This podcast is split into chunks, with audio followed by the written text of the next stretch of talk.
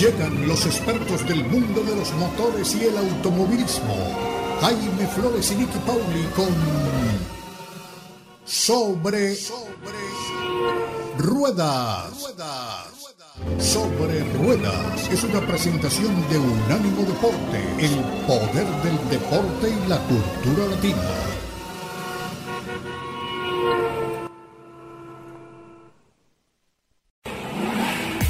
Sobre Rueda. Sobre Rueda. El programa donde rugen los motores.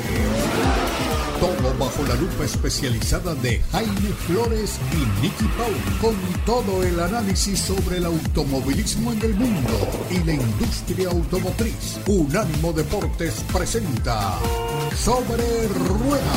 Sobre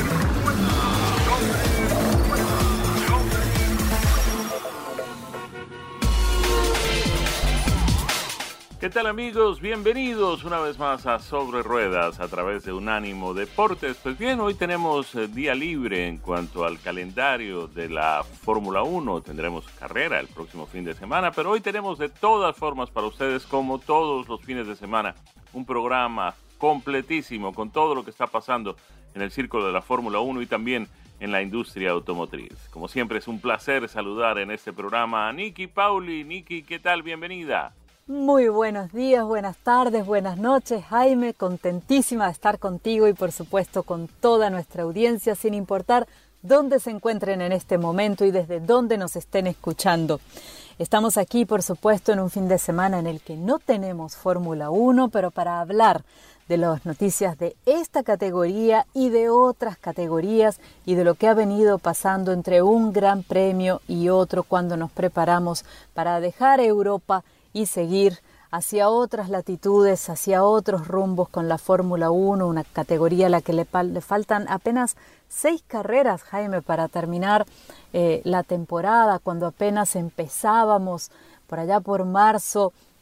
El comentario era, tenemos un calendario larguísimo, 23 carreras, y ahora eh, que al final quedaron 22, luego que saliera el Gran Premio de Rusia, eh, nos parece que, el tiempo se ha ido tan rápido, que, se nos ha hecho tan corto este campeonato, que parecería ya estar en manos de Max Verstappen, aunque falta numéricamente todavía para que se corone como campeón eh, del campeonato de pilotos. Y por supuesto la escudería Red Bull Racing eh, se coronará como campeona en el campeonato de los constructores. Así que dicho esto, eh, uno puede preguntarse, bueno, pero si ya está todo más o menos barajado, si ya todo está claro, ¿qué es lo que nos queda de aquí al fin de año? ¿Cuáles son las notas interesantes? Y creo que hay un par de, noticias esta semana que son precisamente las que nos han tenido eh, sentaditos al borde de la silla, a la expectativa,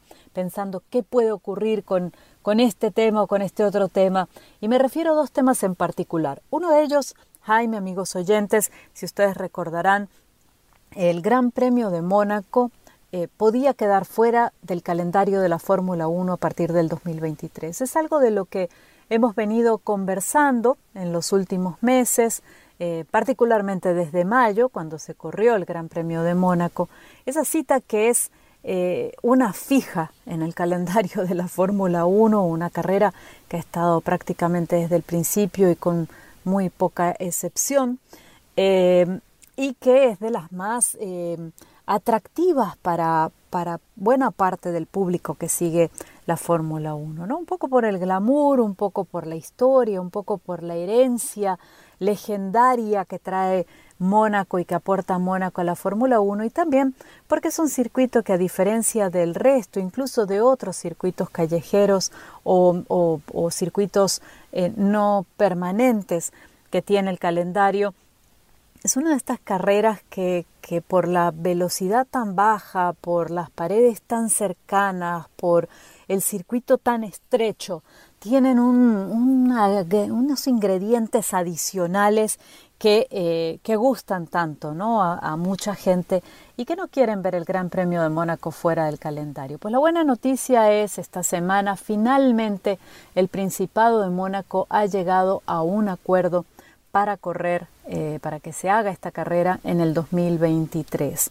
Una de las cosas que sí llama mi atención, al menos, eh, es que no se habla de un contrato multianual. Generalmente cuando la Fórmula 1 renueva, renueva por tres años, cinco años. En la época eh, en que Bernie Eccleston lideraba el destino de la categoría, el promedio era cinco años, la máxima podía, podía ser eh, los diez años, pero en general veíamos contratos de renovación a cinco.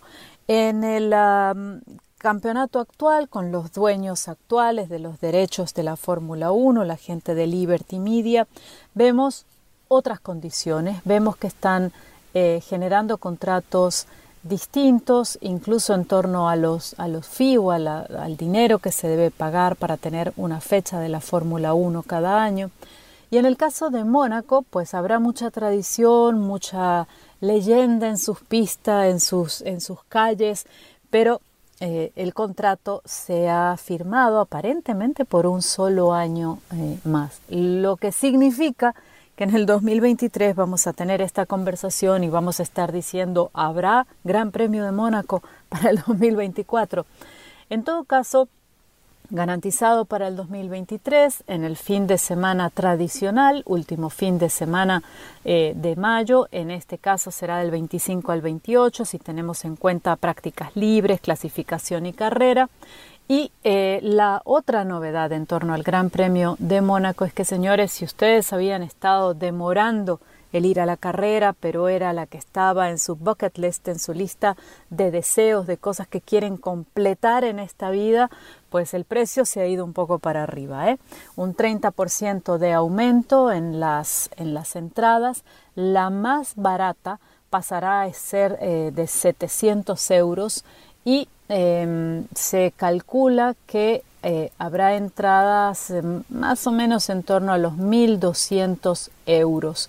Eh, obvio, ya llegar a Mónaco eh, tiene su costo, el hospedaje otro y pues a eso súmenle las entradas. Ya me contarán ustedes vía redes sociales en arroba media racing, me encuentran en Twitter si van a ir al Gran Premio de Mónaco o no con estos precios o con cualquier precio, porque hay quien dice yo voy no importa lo que pase.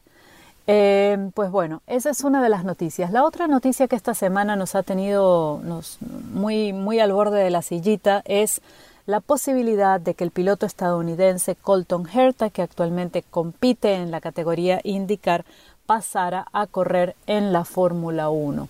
Sin embargo, eh, ya se ha comentado que la gente de Red Bull que era quien estaba eh, interesada en que el piloto Colton Herta pasara a correr con la escudería, digamos, llamémosle la número 2, la, número, la, letra B, Alfa Tauri, que también está bajo la sombrilla de Red Bull, eh, sustituyendo a Pierre Gasly, quien aparentemente iría al puesto de Fernando Alonso en el equipo alpine, todo esto sin confirmar, por supuesto, aún se hablaba mucho de Colton Herta y que Colton Herta había llegado a un preacuerdo, un acuerdo de intención con la gente de Alpha Tauri, pero esta semana eh, aparentemente Red Bull dijo hemos aparcado, hemos eh, estacionado el sueño americano y de momento Colton Herta no pilotará para Alpha Tauri. Y el problema realmente aquí viene de lo que se llama la superlicencia. Es la licencia que necesita todo piloto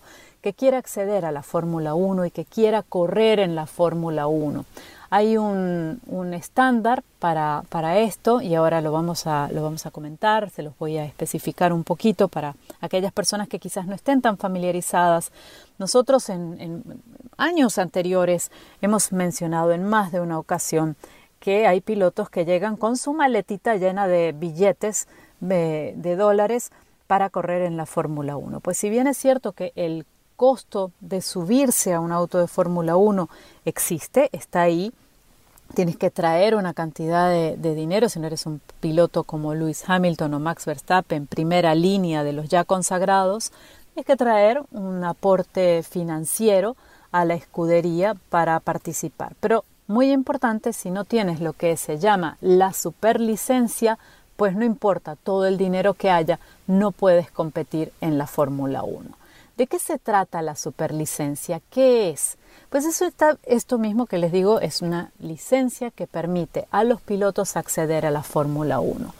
Debe tener algunos requisitos eh, que no son negociables. Por ejemplo, el piloto debe tener 18 años al menos, contar con una licencia internacional de grado A, que solamente se le entrega a pilotos de autos de carrera, disponer de un carnet de conducir y no contar con incidencias de tráfico, debe tener un mínimo de dos años de competiciones automovilísticas, pasar un test por escrito, pagar los costes de la licencia que oscilan entre 10.000 y 20.000 euros, contar con al menos 300 kilómetros en diferentes pruebas a bordo de un Fórmula 1 y tener 40 puntos dentro del sistema de licencias eh, que permite obtener esta superlicencia. ¿Cómo se obtienen esos 40 puntos? Se los cuento cuando regresemos del corte comercial, así que no se aparten de la sintonía. Ya volvemos con más. Aquí estamos de regreso en nuestra segunda vuelta, nuestro segundo segmento de Sobre Ruedas por Unánimo Deportes y les dejé rebotando en el segmento anterior eh, la pregunta de qué se necesita para conseguir una superlicencia de la Federación Internacional de Automovilismo que permita competir en la Fórmula 1. Y les hablaba, les mencionaba una lista de requisitos, entre otros, tener 40 puntos dentro del sistema de puntuación para las superlicencias. Ahora, ¿cómo se obtienen estos 40 puntos para la, superlicencia de la Federación Internacional de Automovilismo? Pues tienen que ver, están estrechamente ligados con la posición final de un piloto en diferentes campeonatos oficiales que se realizan en una temporada.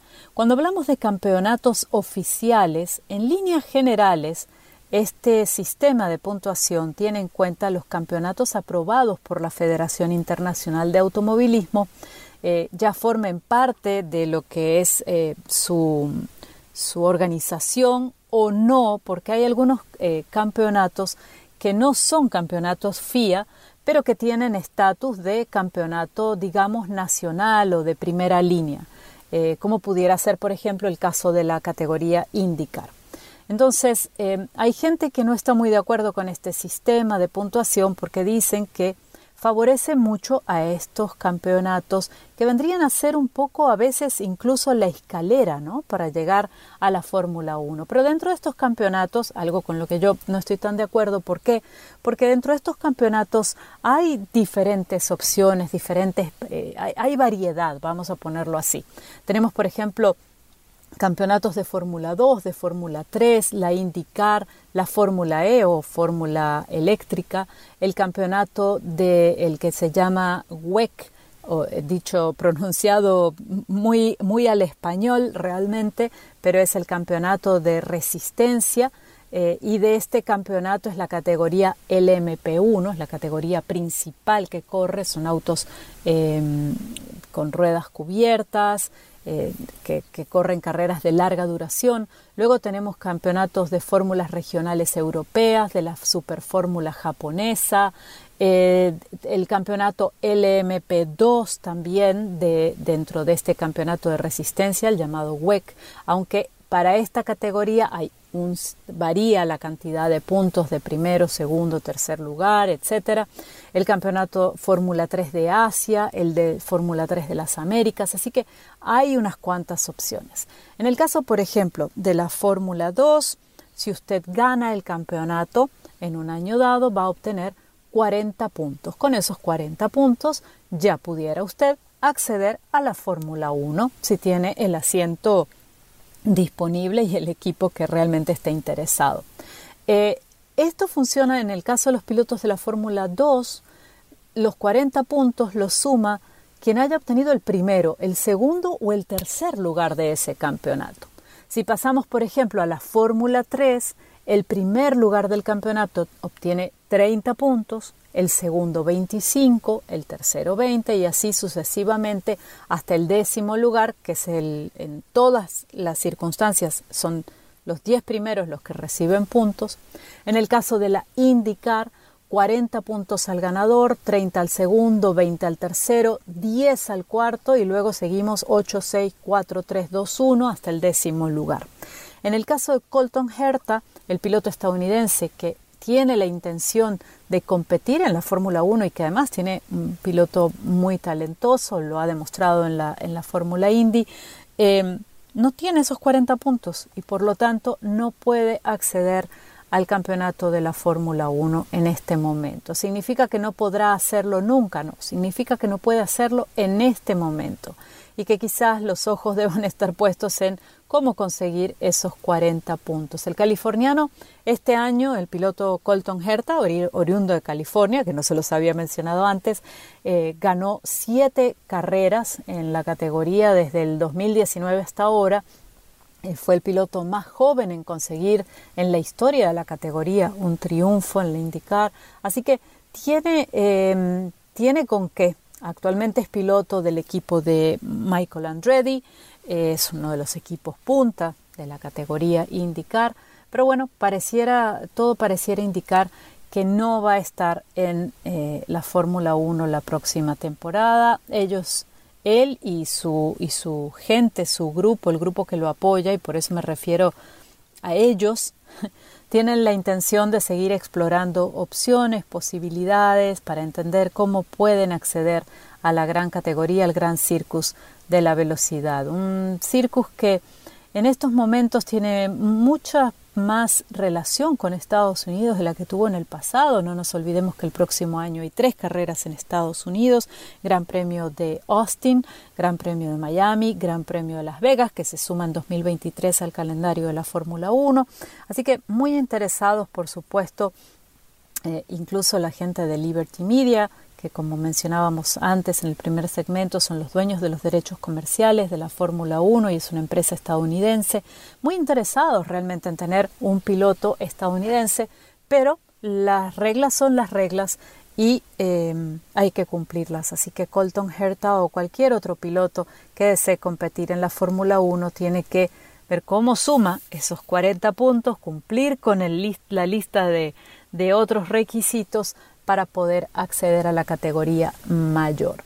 Dicho esto, les cuento que también la gente, por cierto, de IndyCar ya tiene mayormente todos los equipos tienen los pilotos con los que van a correr en 2023. Tenemos al equipo Penske eh, que ha confirmado a Joseph Newgarden, a Scott McLaughlin y a Will Power, al equipo Foyt que tiene de momento a Dalton Kellett, McLaren que ha confirmado a Pato Howard, Félix Rosenquist y Alexander Rossi, la gente de Shank Racing, a Helio Castro Neves y Simón Pagenot. Ganassi ha solucionado sus problemas, había tenido algunos inconvenientes de orden legal con eh, el piloto español Alex Palau y sin embargo ya esto se ha solucionado. Alex Palou va a seguir corriendo con la gente de Ganassi y hará equipo con múltiples campeones porque en esa escudería estarán Scott Dixon, Marcus Ericsson y se habla de que eh, Jimmy Johnson también estaría allí y Jimmy Johnson y Tony Canaan en este momento son nombres que suenan como temporadas a tiempo parcial. Vamos a ver finalmente eh, que, se concreta. En el caso creo de Tony Canan pudiera ser así, tal vez Jimmy Johnson esté la temporada completa. En el caso de Rahal, el equipo Rahal va a tener a Graham Rahal, al, al, hijo del dueño, a Christian Longert y Jack Harvey. En el equipo Pareta estará Simona de Silvestro. En Coin, David Malukas, Takuma Sato y Linus Lundquist. En el equipo de Carpenter, Connor Daly, Rinos BK y Ed Carpenter. Dryer and Rainbow Racing tendrán a Santino Ferrucci y Sage Karen. En el caso de Dragon Speed, Stefan Wilson. Andretti estaría con Colton Herta, probablemente Kyle Kerwood, Romain Grosjean, Devlin De Francesco y Marco Andretti. También aquí hay pilotos a tiempo completo y tiempo parcial. Y Juncos Racing con Callum Elliott y Benjamin Pedersen. Así que eh, no todos estos pilotos están confirmados, pero son los nombres que suenan con más insistencia en cada una de esas escuderías. Creo que nos promete la indicar otra temporada muy, pero que muy competitiva, muy entretenida, con este tipo de, circuitos eh, que no son solo óvalos, porque a veces la gente dice, bueno, pero las carreras de Estados Unidos como NASCAR es todo óvalo, pues en el caso del indicar no, y creo que es un campeonato muy pero que muy completo porque tienen eh, lo que llamamos los superóvalos, los óvalos grandes de, dos millas o más. Luego tenemos los óvalos más pequeños o los llamados trióvalos en algunos casos, pero son óvalos más pequeñitos. Eh, luego tenemos eh, los circuitos mixto permanentes, los circuitos callejeros, así que creo que hay bastante variedad, hay una muy buena combinación y el hecho de que los autos sean mucho más parejos, porque tenemos solamente un tipo de chasis, dos tipos de motores, um, hace que eh, la competitividad esté al, al, día y a flor de piel eh, para cada una de estas escuderías, que haya muchas posibilidades para todos los pilotos, inclusive aquellos equipos que no son tan de punta o no tienen un presupuesto tan grande. Así que bueno, con eso me despido por el día de hoy con las noticias del automovilismo y en el próximo segmento Jaime nos va a estar hablando un poco más de noticias de industria y por supuesto más adelante los modelos que ha venido probando en estos días. Ya volvemos con más. Y aquí estamos de regreso con ustedes en otro segmento de nuestra edición de hoy de Sobre Ruedas. Y queremos tocar hoy un tema muy interesante. Desde hace muchísimo tiempo hemos venido oyendo hablar de los vehículos autónomos, es decir, aquellos vehículos que se conducen completamente solos, que no necesitan ningún tipo de intervención de ningún conductor, de nadie dentro del vehículo, que funcionan o bien sea control remoto o simplemente con computadores instalados dentro del vehículo que tienen la lectura de sensores tanto dentro como fuera eh, del eh, automóvil que están pendientes pues de la información que está suministrando eh, las cámaras, los sensores de diferentes tipos, sensores de movimiento, los equipos que van instalados en otros vehículos y que se comunican entre sí, eh, pasando justamente la información de cuáles son mm, sus, recorridos y sobre todo sus intenciones. Cuando un vehículo, por ejemplo, va a doblar en una esquina, pues envía esa información para que otros vehículos en la zona la reciban y la procesen de tal forma que eviten colisiones y cosas de ese tipo. Habrá, pues, y ya hay eh, algunos sensores instalados, por ejemplo, en los lugares de intersecciones para determinar cuáles son las condiciones del semáforo, si el semáforo está en rojo, está en amarillo, está en verde. En algunos casos pueden transmitir inclusive cuánto tiempo falta para que cambie la luz, cambie el color de la luz. En fin, todo ese tipo de información sumada con la que ya tenemos desde hace un buen tiempo, suministrada por los sistemas de posicionamiento global o GPS, y además la información que el mismo vehículo posee acerca de su velocidad, acerca de la dirección que lleva, en fin, todo ese tipo de cosas. Cuando todos esos ingredientes se suman, se puede pensar por lo menos que habrá vehículos autónomos. De hecho, ya tenemos vehículos autónomos desde hace mucho tiempo en las calles circulando. Eh, algunos están en etapa de prueba, pero algunos ya están funcionando. Hay algunas compañías que tienen ya estos vehículos, pero lamentablemente pues también algunas compañías con este tipo de vehículos han tenido problemas. Todo el mundo sabe, pues que mm, Tesla está enfrentando problemas legales muy serios, inclusive una investigación federal acerca de los accidentes fatales que involucran el sistema de piloto automático o autopilot que viene en los vehículos eléctricos de la marca mm, Tesla. Eh, esto pues obviamente ha mm, puesto en eh, tela de juicio la confianza pública sobre los sistemas robotizados que permiten manejar eh, los automóviles. De todas formas, es un hecho también que desde hace ya tiempo tenemos eh, lo que podríamos llamar automatización parcial en los vehículos.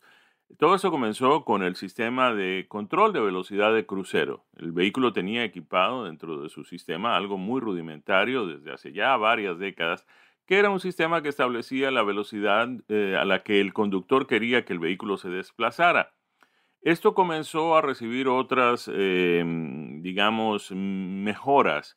El sistema no solamente em, permitía determinar la velocidad, sino también la distancia que separaba el vehículo donde uno va del vehículo que va adelante.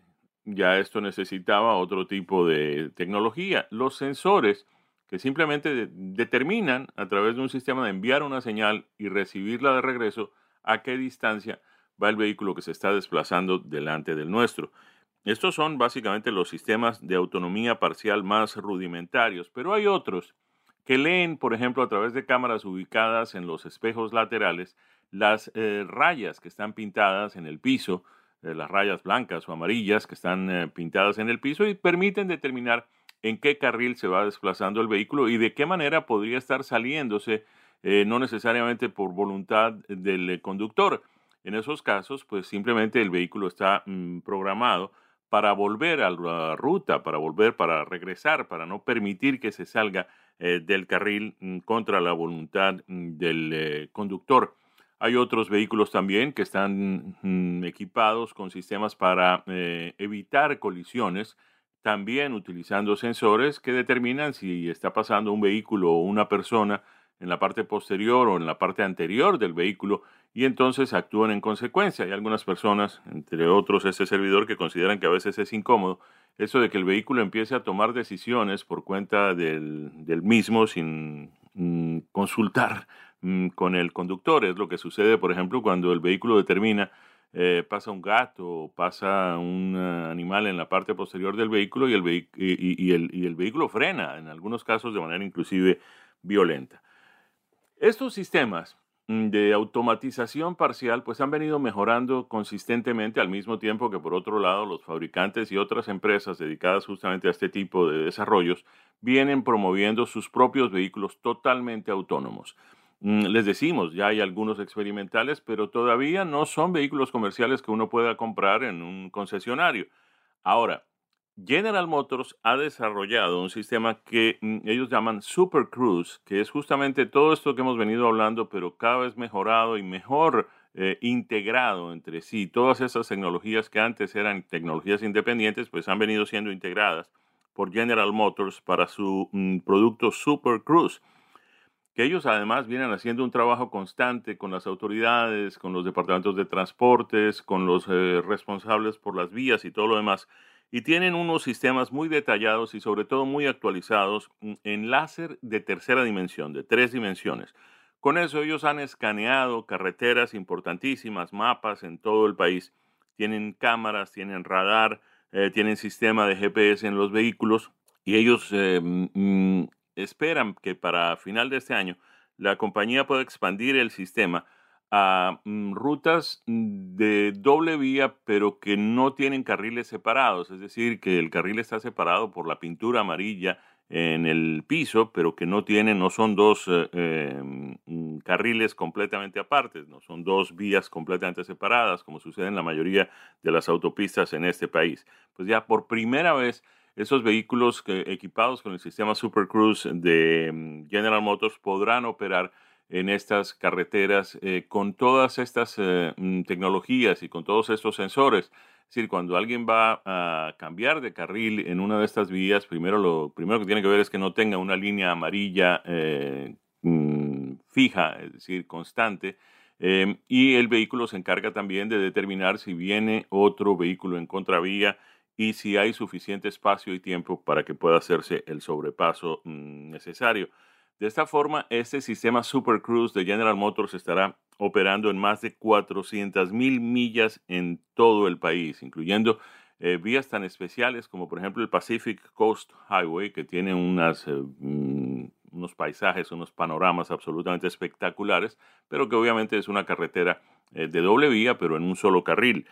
También la Ruta 66, la tradicional y pues casi que legendaria Ruta 66 y la autopista Transcanadá estarán operando con estos sistemas. Esto no quiere decir que esta eh, tecnología de General Motors sea pues la única, es una de las más avanzadas en este momento, pero también pues está obviamente la que ya mencionamos de Tesla y hay otras compañías que no necesariamente son fabricantes de vehículos que están desarrollando este tipo mm, de tecnologías eh, de autonomía parcial en el manejo de los vehículos. Estamos hablando de Alphabet Waymo, de Argo AI, y están eh, desarrollando pues y, poniendo a prueba el robotaxis. Em, esto en algunos casos con, con, operadores humanos, mm, solamente para efectos de seguridad a bordo, es decir, están ahí para el caso de que alguna cosa falle con el sistema, pero no son ellos quienes van eh, conduciendo los vehículos.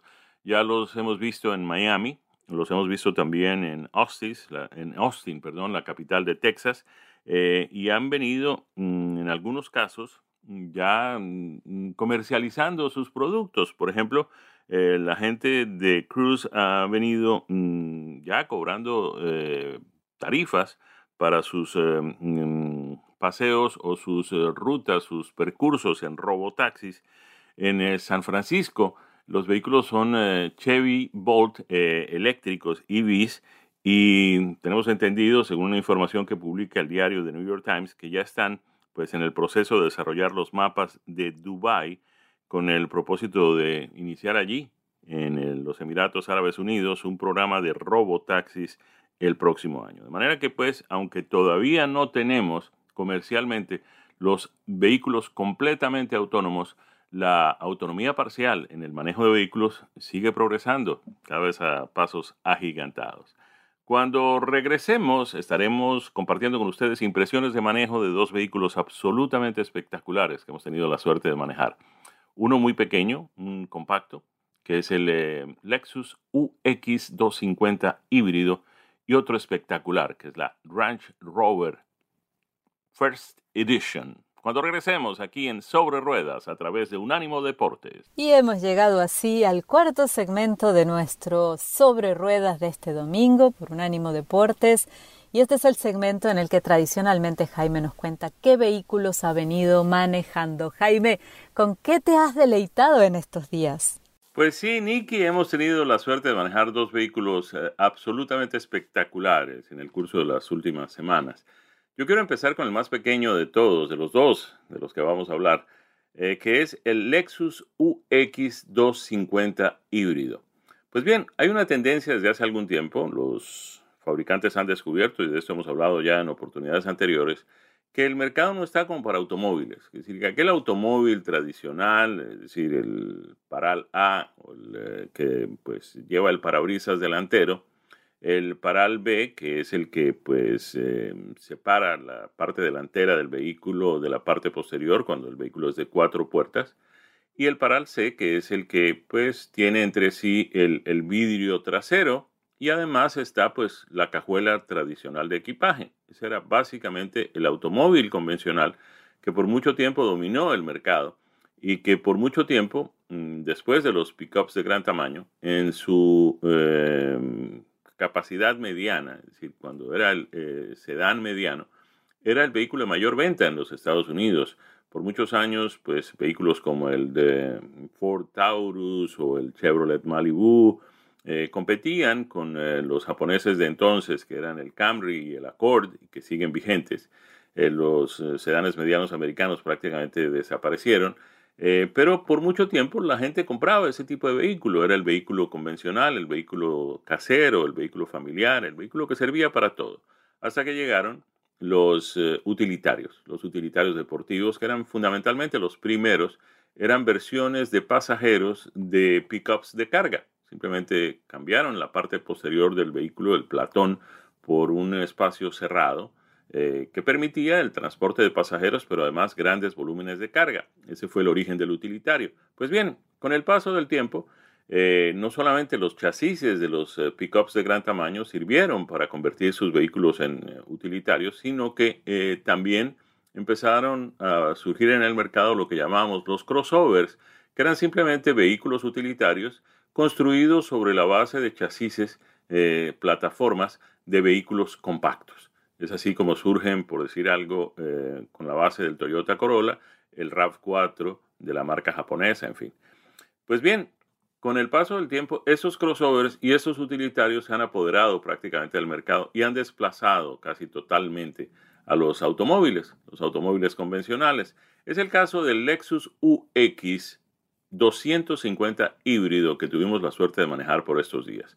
Pues bien, es un vehículo basado en una plataforma de, un automóvil, en este caso se basa en el Prius, pero lo han eh, convertido en materia de diseño en un crossover, entre comillas. Entre comillas digo porque pues eh, la parte posterior, la parte para transportar carga, es muy pequeña. Yo me atrevería a decir que inclusive sería menos, eh, tendría menos espacio, menos volumen que una cajuela de un automóvil compacto pero tiene otras características que al público le gustan. Eh, por ejemplo, el eh, mm, chasis está un poco más alto, más levantado, y la posición del pasajero y del piloto, del conductor, también están más altas, lo que permite una visibilidad un poco mejor. Y además, como tiene una quinta puerta, es decir, la parte trasera, la cajuela de equipaje abre completamente, incluyendo el vidrio, la ventana, pues eh, tiene más visibilidad hacia atrás, pero también mejores condiciones para dar acceso a volúmenes más grandes, a la parte posterior, a la parte de carga. Pues bien, este Lexus UX 250H está basado en la plataforma del Prius y viene con un tren de potencia híbrido que entrega 181 caballos de potencia. Hablemos de, cuando hablamos de potencia, cuando hablamos del motor del tren eh, de, de, empuje de este vehículo, del powertrain, como se diría en inglés, pues tenemos que hablar también de lo que significa esto en materia de consumo de combustible y en materia de economía de combustible. Miren ustedes, este vehículo tiene un combinado de 39 millas por galón 41 millas por galón en la ciudad y 31, 38 millas por galón en la autopista. Es decir, 39 combinado, 41 en la ciudad, 38 en la autopista. Como siempre, los vehículos híbridos tienden a producir un mejor rendimiento en la ciudad, obviamente porque eh, ocupan menos el motor a gasolina. En el tráfico de parar y seguir de las ciudades, pues es mucho más eh, mm, corriente utilizar el motor eléctrico de manera que pues, se consume mucho menos combustible. Obviamente no puede uno esperar de un vehículo de estas características, un híbrido de 181 caballos, una aceleración muy grande, pero de todas maneras tampoco es muy lento, 0 a 60 millas en 8.6 segundos. El motor eh, a gasolina es un 4 eh, cilindros de 2 litros que entrega por sí solo 143 caballos de potencia, pero además tiene el motor eléctrico permanente sincrónico que pues eh, produce eh, potencia adicional para llevar la potencia total del vehículo a 181, 181 mm, caballos. Eh, la transmisión es continuamente variable, automática, pero además tiene el eh, sistema manual de hacer los cambios. El precio del vehículo que probamos tenía un básico de 35 mm, mil dólares, poco más de 35 mil dólares, pero ya con los opcionales y tal como lo manejamos muy, muy bien equipado, llegó a 38.240 dólares. Muy recomendable este vehículo, muy económico, luce muy bien, tiene todas las características de lujo y de sofisticación de la marca Lexus, que es la división de productos de lujo eh, de Toyota. Eh, muy bien equipado, muy bien equipado. Eh, por destacar, la tapicería en cuero en dos colores, rojo y negro, absolutamente espectacular. Pues ahí les recomendamos entonces este vehículo, es el Lexus UX 250H.